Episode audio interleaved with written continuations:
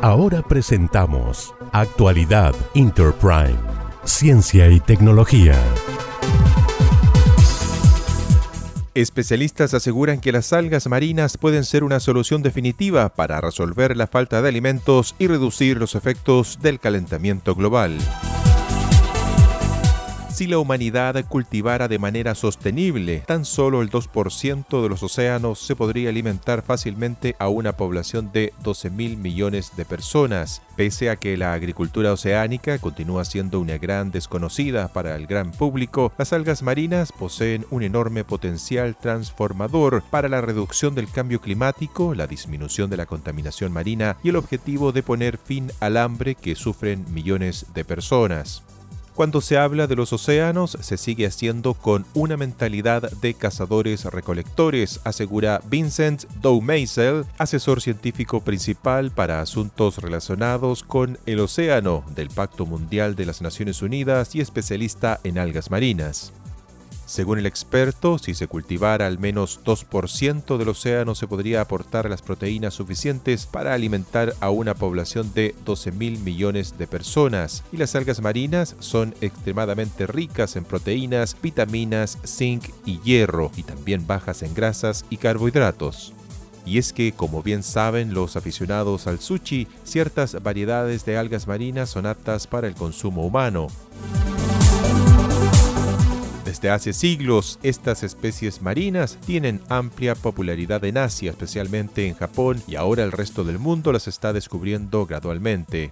Vincent Doumeisel considera que las algas poseen el potencial de convertirse en un alimento de uso común. La mayoría de los japoneses comen algas marinas tres veces al día, también son de gran consumo en Corea y en China, y su ingesta podría explicar la disminución de los niveles de enfermedades no transmisibles en esos países. Pero el factor nutritivo para los humanos no es el único para tener en cuenta. Las algas también poseen beneficios ambientales si se usan como alimento para animales. Las algas marinas no necesitan tierra, agua dulce o pesticidas, solo sol y agua. Y si el ganado se alimentara a base de algas marinas en lugar de soya, las emisiones de metano podrían reducirse en un 90% y mejorar la digestión al tiempo que reforzarían el sistema inmunológico de los animales, reduciendo al mismo tiempo la necesidad de antibióticos.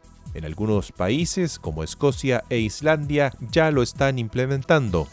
Entre sus múltiples usos y beneficios, las algas se pueden usar como fertilizante natural, como reemplazo sostenible para los plásticos, como componente de medicinas y cosméticos y también desempeñan un rol importante en la lucha contra la contaminación de los océanos, limpiando el agua de nitratos y fosfatos.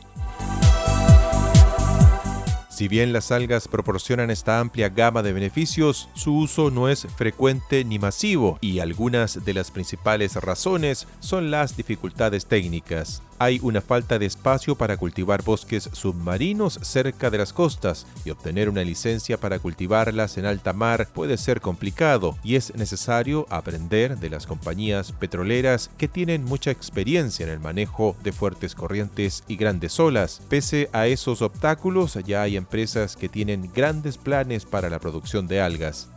Para intentar solucionar este problema, el Pacto Mundial de las Naciones Unidas ha publicado un manifiesto sobre las algas, donde se insta a la adopción de normas concertadas internacionalmente e implementar nuevos esfuerzos de inversión y una mayor colaboración entre los gobiernos, la comunidad científica internacional y la industria, con el objetivo final de impulsar la producción de algas marinas. Si esta iniciativa prospera y se obtienen los resultados previstos, la industria de las algas marinas podría llegar a desempeñar un rol importante en la lucha contra la crisis climática y el fortalecimiento de los ecosistemas marinos y la disminución del hambre entre millones de personas.